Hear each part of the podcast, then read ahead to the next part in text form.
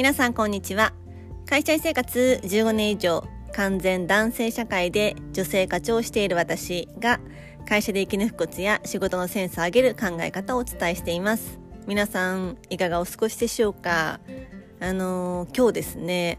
お乳のシャツ新しいシャツを着てこうパンツ姿で会社へ行ったらですね、うん、結構いろんな人からまずパンツ姿珍しいねって結構言われて、まあ、結構私はタイトスカート履くんですけれどもでパンツ珍しいねって言われたのととある先輩の女性からはこうすれ違いざまに私と目が合うたびわざわざ立ち止まってですね「うん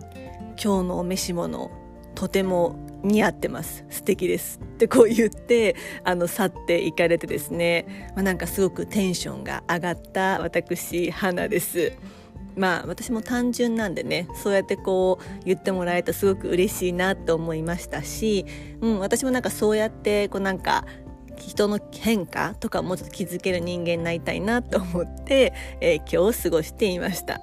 さて最近ですねあのいろんな、まあ、部署へヒアリングする機会が多くて結構こう質問してる姿や、まあ、ヒアリングする内容を、まあ、最近多く目にするんですね。で、まあ、その姿を見て改めて感じたことがあったので今日はそのお話をしたいと思います。ということで今日のテーマは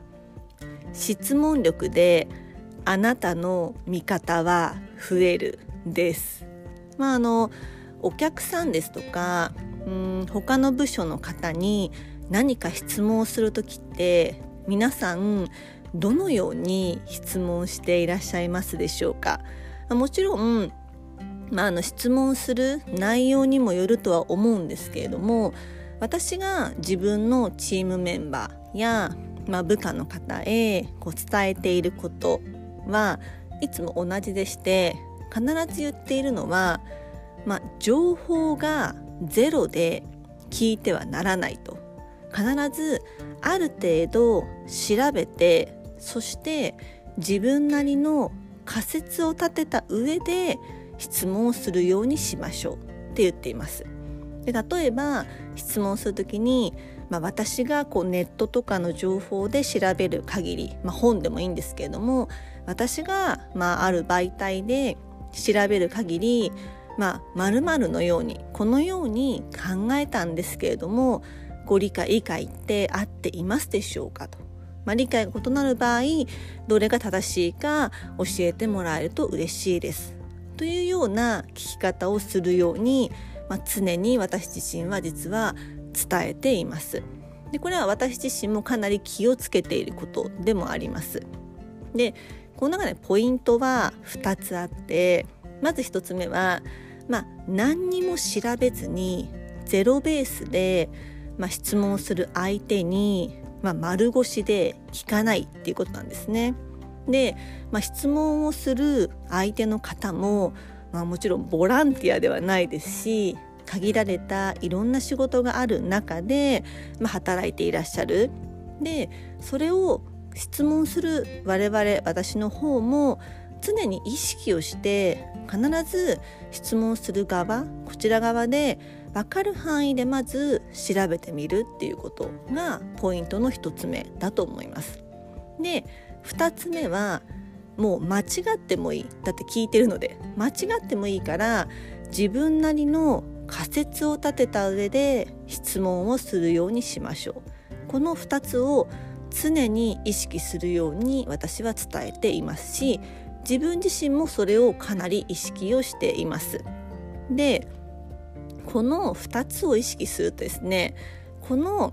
まず聞き方をするにはまず当然調べなきゃいけないし自分の頭を使って考えないといけないんですね。まずこの思考力自分の頭で考えたり調べてみるっていう、まあ、思考力と癖づけができるというふうに思っています。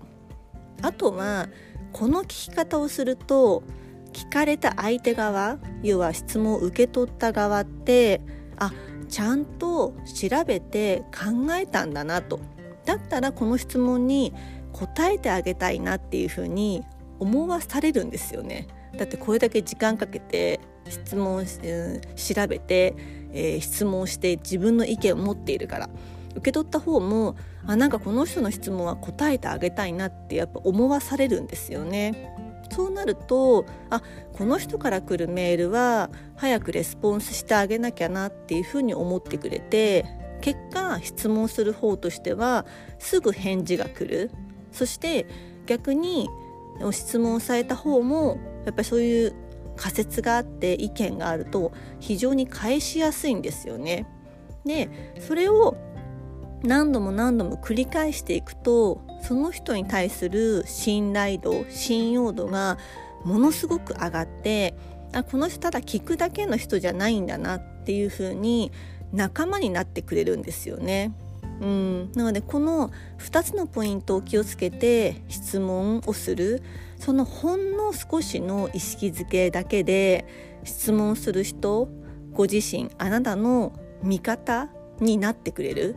質問力の仕方だけで味方はかなり増えるというふうに私は思っています。なので質問するのがダメなのではなくて質問の仕方で相手の信頼を勝ち得る仲間を増やすっていうことは私はできるというふうに思ってこの2つを意識して質問をしています。なのでぜひぜひ皆さんもこの聞いてる方にはその点を意識していただきたいなっていうふうに思って今日共有させていただきました。いかがだったでしょうか？今日のテーマは質問力であなたの味方は増えるです。今日も最後の聞いていただきありがとうございました。皆様素敵な一日をお過ごしくださいませ。